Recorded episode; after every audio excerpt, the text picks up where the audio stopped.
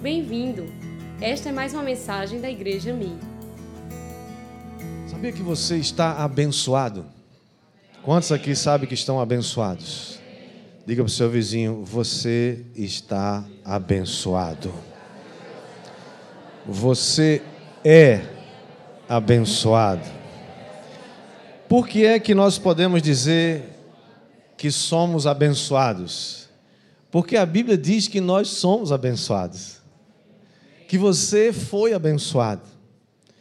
Efésios 1:3 diz que nós fomos abençoados por Deus com todas as bênçãos espirituais nas regiões celestiais em Cristo. Diga, eu fui abençoado. Com todas Todas. Sabe o que quer dizer todas? Todas. Inclui todas elas. Todas as bênçãos espirituais nas regiões celestes. Sabe o que acontece? Quando você sabe que você é abençoado, você levanta de manhã e não pede para ser abençoado, você diz: Obrigado, Senhor, porque eu estou abençoado hoje. É como um pássaro. Você já viu um pássaro levantando de manhã assim que o sol nasce? ele acorda, abre os olhos e ora pedindo a Deus: Senhor, me ajude a voar hoje. Me dê a bênção de voar hoje. Você já viu um pássaro fazendo isso? Não faz. Por quê? Porque Deus já o abençoou com a capacitação de voar. Você já foi abençoado. Deus já te abençoou com toda sorte de bênçãos espirituais nas regiões celestes. O favor e a bênção de Deus está sobre as nossas vidas. Sempre foi assim desde o início. Deus começou dizendo para Adão e Eva: sejam férteis, multipliquem-se, sejam abençoados. Eu queria que você abrisse sua Bíblia comigo no livro de Deuteronômio, capítulo 6. Deuteronômio, capítulo 6, versículo 4. Diz assim a palavra de Deus: Ouve Israel, o Senhor nosso Deus é o único Senhor.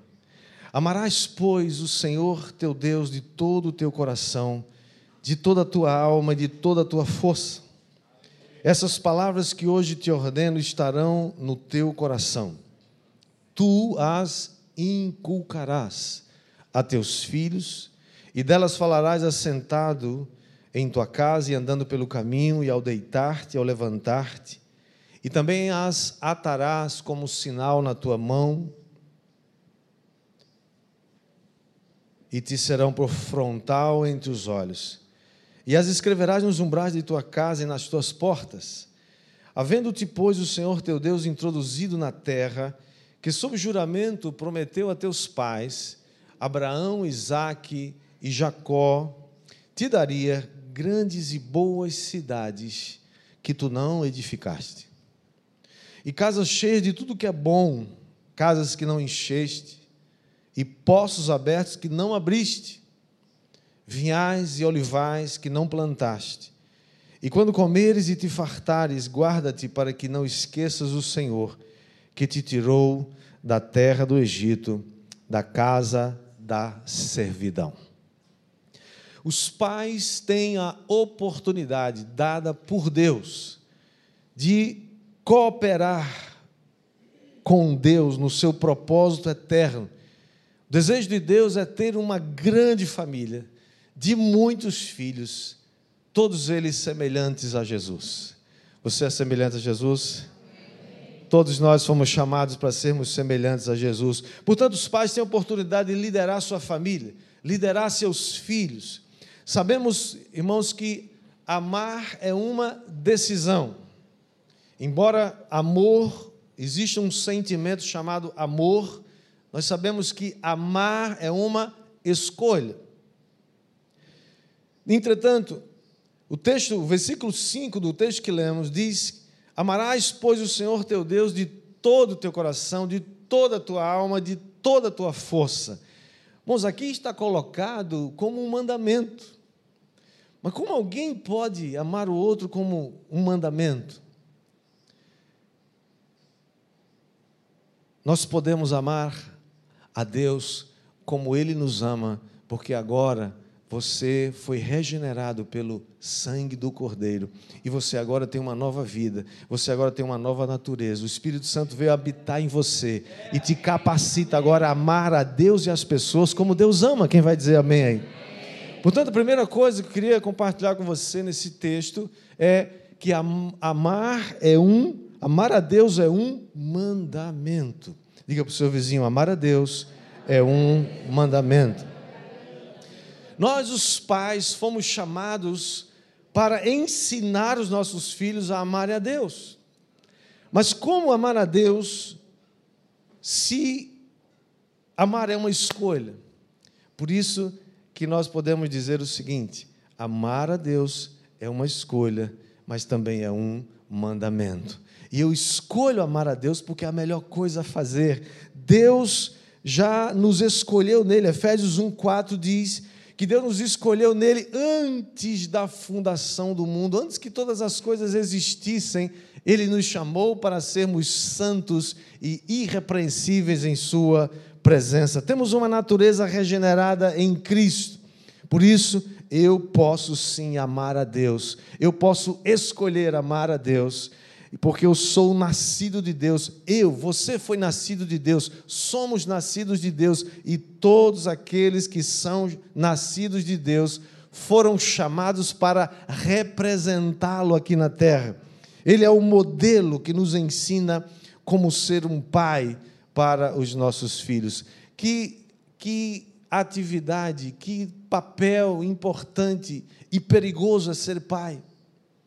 Estamos vivendo tempos tão difíceis, mas a palavra de Deus nos diz que nós fomos feitos filhos de Deus.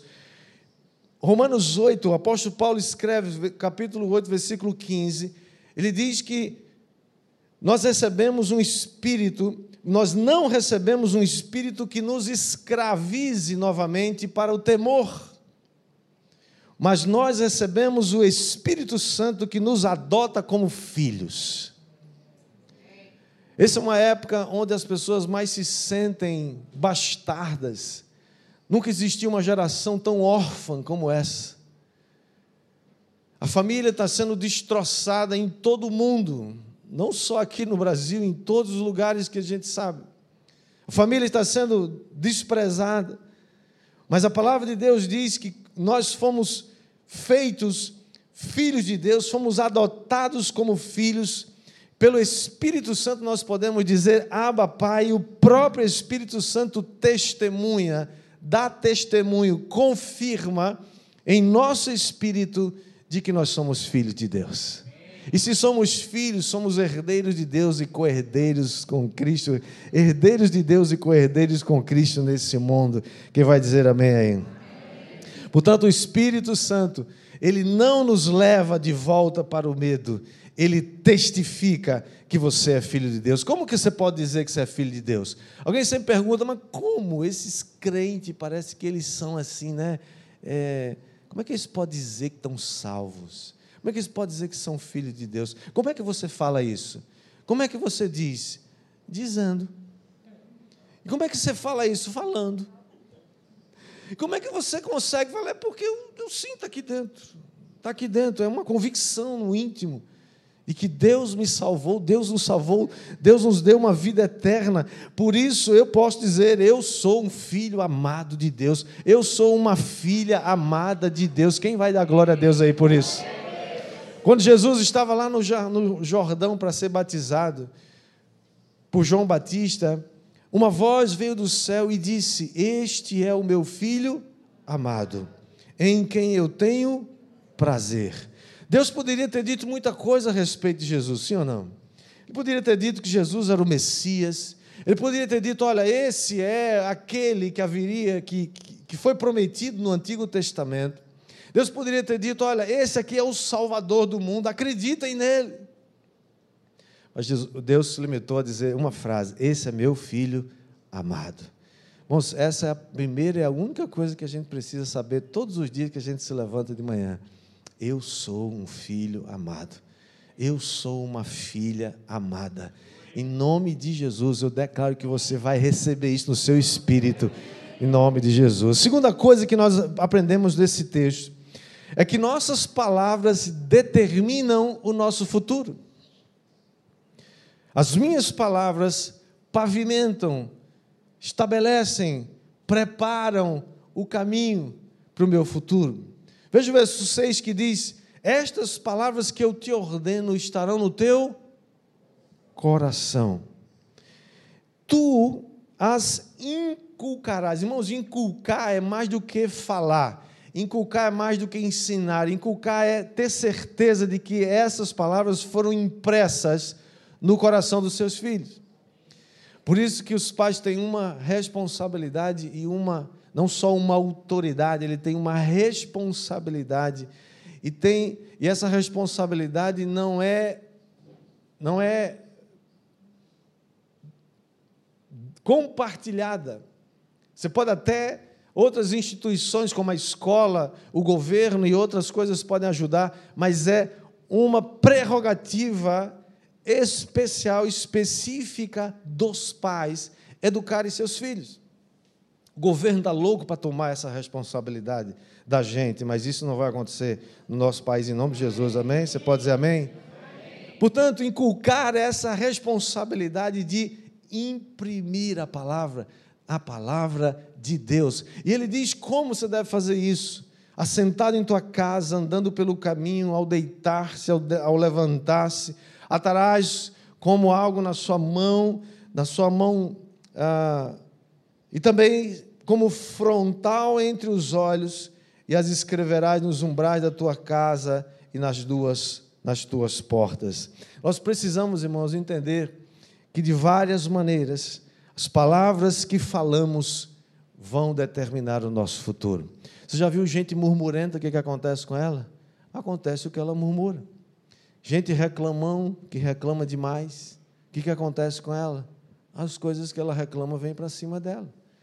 Isso não significa ter pensamento positivo, significa ter fé nas palavras de Deus, fé naquilo que a Bíblia diz a nosso respeito. Mais do que palavras, o que falamos revela o que está dentro do coração. A boca fala daquilo que o coração está cheio. Provérbios 12, 18 diz: Há palavras que ferem como espada, mas a língua dos sábios traz cura. Diga, eu tenho essas palavras na minha boca. A língua dos sábios traz cura. Ainda o Provérbios 13, 3 diz: Quem guarda a sua boca, guarda a sua vida, mas quem fala demais acaba se arruinando. Toda vez que eu leio esse texto, eu penso nas mulheres.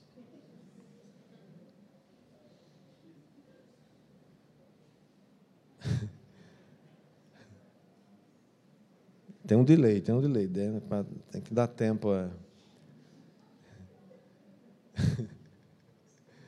Não é que as mulheres falam demais, é que, que os homens falam de menos, esse é o problema, né?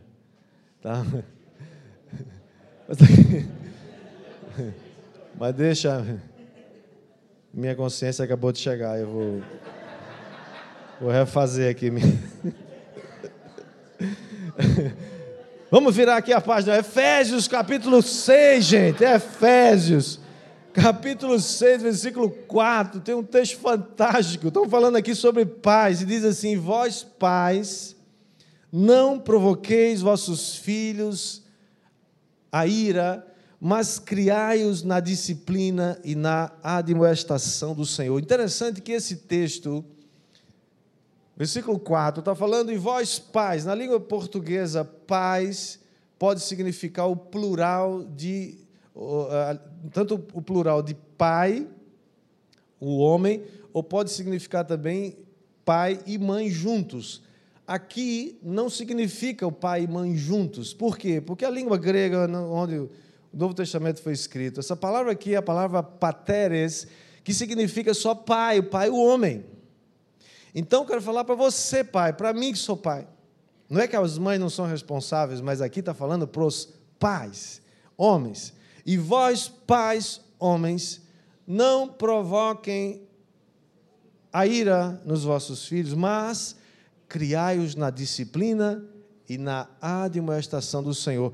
Por que essa, essa essa palavra direcionada para os pais. Primeiro, porque ao pai compete dar destino para a sua família, destino para seus filhos. Um pai é aquele que aponta caminhos, o pai é aquele que aponta destinos, o pai é aquele que estabelece limites na sua casa. Portanto, ele precisa tomar essa iniciativa. Você já viu alguma mãe provocando o filho a ira? Difícil demais, né? Sim ou não? O pai pode fazer isso. Como? Muitas vezes, irmãos, nós estamos. Veja que a palavra que é usada ali é criai-os na disciplina e na admoestação do Senhor. Eu já falei essa palavra aqui no nosso, na nossa família cristã, né? Terminamos agora nesse último semestre. Essa palavra significa que você precisa ter uma trajetória, um caminho reto. Ser pai não pode uma hora dizer que uma coisa está certa e outra coisa e outra hora dizer que a mesma coisa está errada. Pai, você tem que manter a sua palavra, você tem que ser sim, sim, não, não. Você tem que ensinar a palavra de Deus e a palavra diz que isso aqui é errado e isso aqui é certo. Não é que um dia pode ser mais ou menos certo e outro dia eu estou cansado, você pode fazer que não é problema. A palavra de Deus está dizendo que você, as palavras que você ensina, que você inculca, que você fala e que você vive, vai pavimentar esse caminho a disciplina que você aplica aos seus filhos vão determinar o futuro deles. Jesus fez isso, irmãos, com os seus discípulos, mas Jesus também é encontrado algumas vezes abençoando as crianças.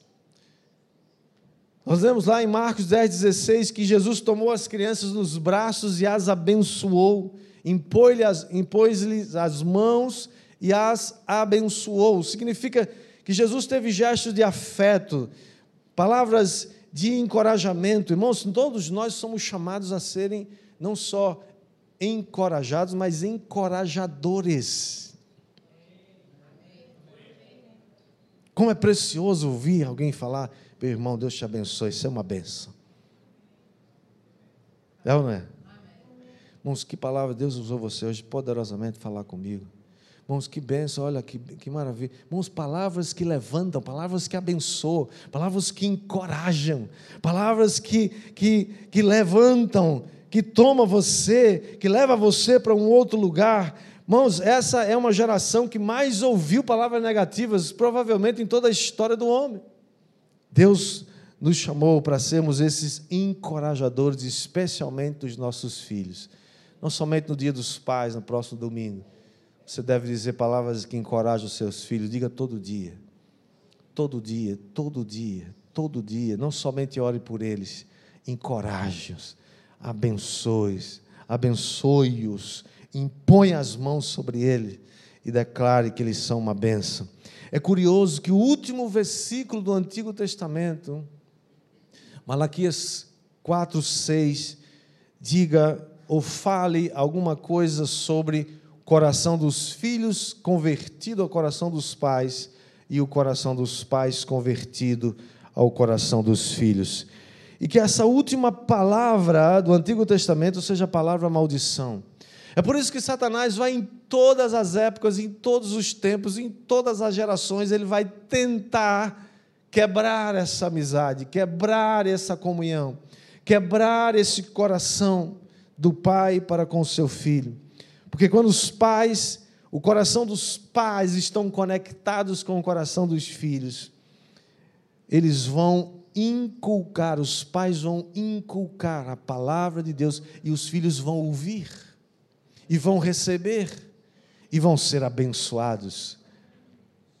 Porque a bênção já foi determinada sobre todos nós, mas o diabo vai fazer de tudo para que essa bênção não chegue na próxima geração. Nós precisamos determinar, irmãos, nós precisamos decidir abençoar os nossos filhos e as próximas gerações. Quem está entendendo, diga amém.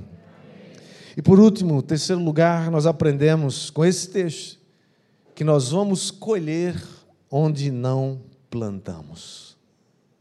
Colheremos onde não plantamos. Verso 10 diz: Havendo-te, havendo pois, o Senhor teu Deus introduzido na terra, que sob juramento prometeu a teus pais, Abraão, Isaque e Jacó, te daria grandes e boas cidades, que tu não edificaste, casas cheias de tudo que é bom, casas que não enchestes, poços que não abriste, vinhais e olivais que não plantaste, quando comeres e te fartares, guarda-te para que não esqueças o Senhor que te tirou da terra do Egito, da casa da servidão.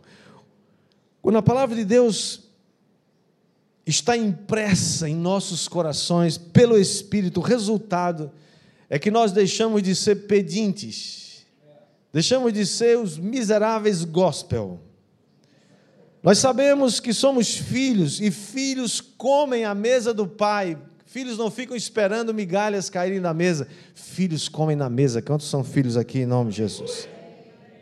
Você sabe que existe uma lei universal é uma lei de Deus, a lei da semeadura e da colheita. Nós colhemos aquilo que plantamos, sim ou não? Isso é uma verdade, isso é uma lei. Todos nós precisamos saber disso. O que plantamos, vamos colher. Entretanto, o que a Bíblia está dizendo, a palavra de Deus está dizendo, é que quando nós consideramos as palavras de Deus, quando nós as inculcamos no coração dos nossos filhos, quando nós abençoamos os nossos filhos com a Sua palavra, e essa palavra nos guia, de tal maneira que a gente age sem a gente nem perceber que está agindo daquela maneira, porque a palavra já está lá dentro, ela foi impressa, ela foi inculcada. Quando isso acontece, a Bíblia diz que nós vamos colher o que não plantamos.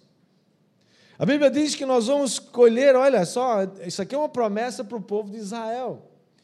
E nós sabemos que quando Deus prometeu a, a, a terra a Abraão, a Isaac, a Jacó, disse para ele assim: Eu vou te dar uma terra que manda leite e mel. Mas que terra de leite e mel é essa? Quem já foi a Israel aqui sabe que a metade daquela terra hoje é deserta, e sempre foi assim. A outra metade é um pedacinho aqui, outra colar, não tem quase água. Como é que, é, como é que manda leite e mel? Como é, que, como é que é isso? Porque a conta de Deus é diferente. A conta humana diz 2 mais 2 é igual a 4. A conta de Deus é assim: um vale por mil, e dois vale por dez mil. A conta de Deus é diferente. Por que ela é diferente? Porque agora o Emanuel, o Deus conosco, veio habitar em mim e habitar em você. No Antigo Testamento, o Espírito Santo vinha e era derramado sobre alguém, e esse alguém fazia algo específico com um propósito, mas o Espírito Santo não havia sido derramado ainda sobre toda a carne, como Joel previu. Mas no dia de Pentecostes, esse Espírito Santo prometido veio foi derramado sobre aqueles 120 irmãos e nunca mais ele retornou. Ele agora habita com todos aqueles que se renderam a Cristo e foram transformados e tiveram suas vidas mudadas e nasceram de novo. O Espírito Santo agora veio habitar em você. No Antigo Testamento, nós vimos a história dos, dos templos. O grande, majestoso templo de Salomão, lá no Monte Moriá, depois foi destruído, depois reconstruído outra vez. Na época de Jesus tinha um grande, belíssimo templo, a tal ponto que os discípulos olhavam para eles e diziam para Jesus: Jesus, olha só que maravilha, que pedras, que construções, que arquitetura, que coisa linda, maravilhosa. E Jesus disse: Olha, vocês nem sabem que isso vai ser tudo destruído. Porque não é isso que importa, não são pedras, não são construções. Deus não habita mais naqueles lugares feitos por mãos humanas. Ele agora disse: Eu habito com o contrito e o quebrantado de coração. Deus agora veio habitar em mim e você. Sabe o que é que eu mais penso que vai ser o motivo de muitos diálogos no céu, gente? A gente olha para esses homens de Deus, né? Davi, por exemplo, meu Deus, Davi aprontou, sim ou não? Davi aprontou. Mas Davi era chamado homem segundo o coração de Deus. Davi era um músico, Davi era um tangedor. Eu imagino que Davi era um daqueles homens que, quando pegava sua harpa e dedilhava, os demônios saíam tudo correndo, porque a presença de Deus vinha. Mas sabe, Davi não tinha o privilégio que você tem.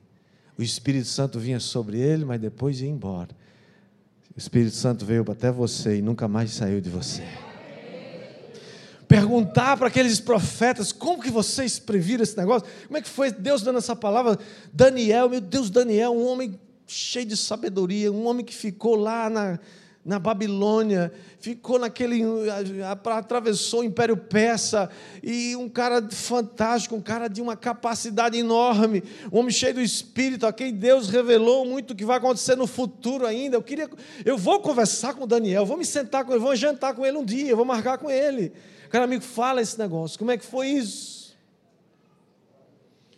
Mas sabe, eu acho que ele vai perguntar mais a você do que a gente a ele ele vai perguntar assim para a gente: pera, pera. Eu sabia que havia uma promessa, que o Espírito Santo seria derramado e nunca mais seria retirado. Eu creio que eles vão perguntar assim: Abraão, patriarca, a quem Deus disse, deu uma promessa e ele creu, e ele foi chamado um homem de fé ele vai perguntar para você assim: mas peraí, como é ser alguém que vive não mais para ir sacrificar no monte, em algum altar? Como é agora não fazer sacrifícios de animais? Porque Jesus agora é o sacrifício perfeito e agora ele habita em você. Como é que alguém vive tendo o Espírito Santo dentro dele mesmo? Como é que é essa experiência? Irmãos, esses homens foram muito privilegiados, eles estão na galeria da fé, mas você é muito mais privilegiado do que ele. Espírito Santo veio habitar em você, e a Bíblia diz que ele nunca mais vai ser retirado, ele sempre, para todo sempre vai habitar em você. Sabe por quê? O Deus Emmanuel, o Deus conosco habita em você, ele vive em você, e portanto, agora por onde você for, ele vai com você. Agora não é a terra que manda leite e mel, agora é você que é a fonte de Deus em você e através de você flui leite e mel para onde você for. Não, eu vou falar de novo, você não viu o que falei. Deixa eu falar outra vez. Olha o que diz Cantares, capítulo 4, versículo 11: diz: Os seus lábios gotejam a doçura dos favos de mel. Leite, minha noiva, leite e mel estão debaixo da sua língua. A fragrância das suas vestes é como a fragrância do Líbano. Isso quer dizer, irmãos, que qualquer terra pode ser próspera. Qualquer lugar pode ser próspero. Sabe por quê? A pobreza ou a riqueza de alguém não está nas coisas que estão ao seu redor, está aqui dentro. Está na sua língua. Qualquer terra pode ser abençoada.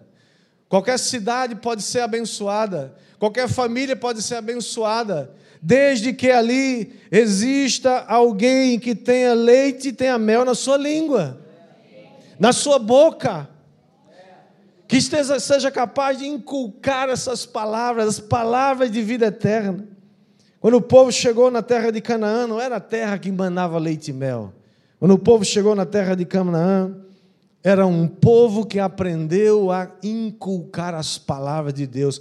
Era um povo que ouviu o que Deus falou para Josué. Josué 1,8, Deus diz: Olha, Josué, você se lembra dessas palavras, lembra da palavra de Deus, imprime no seu coração, medita nela dia e noite, não se desvie dela nem para a direita nem para a esquerda, porque assim tu farás prosperar o teu caminho e serás bem sucedido em tudo o que você fizer.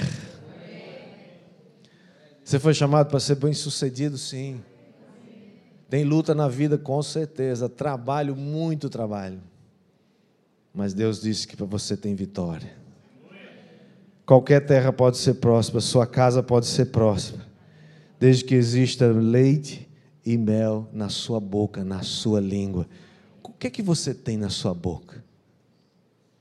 Esses dias eu estava vendo uma moça aí, num, ela, ela, ela partiu a língua em, du, em duas e ficou aqueles dois pedaços assim. O que, que parece isso? Serpente.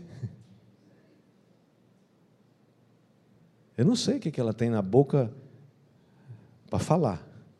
Mas coisa boa não deve ser. Deus chamou a gente para ter uma boca cheia de bênção. Eu sou abençoado para abençoar.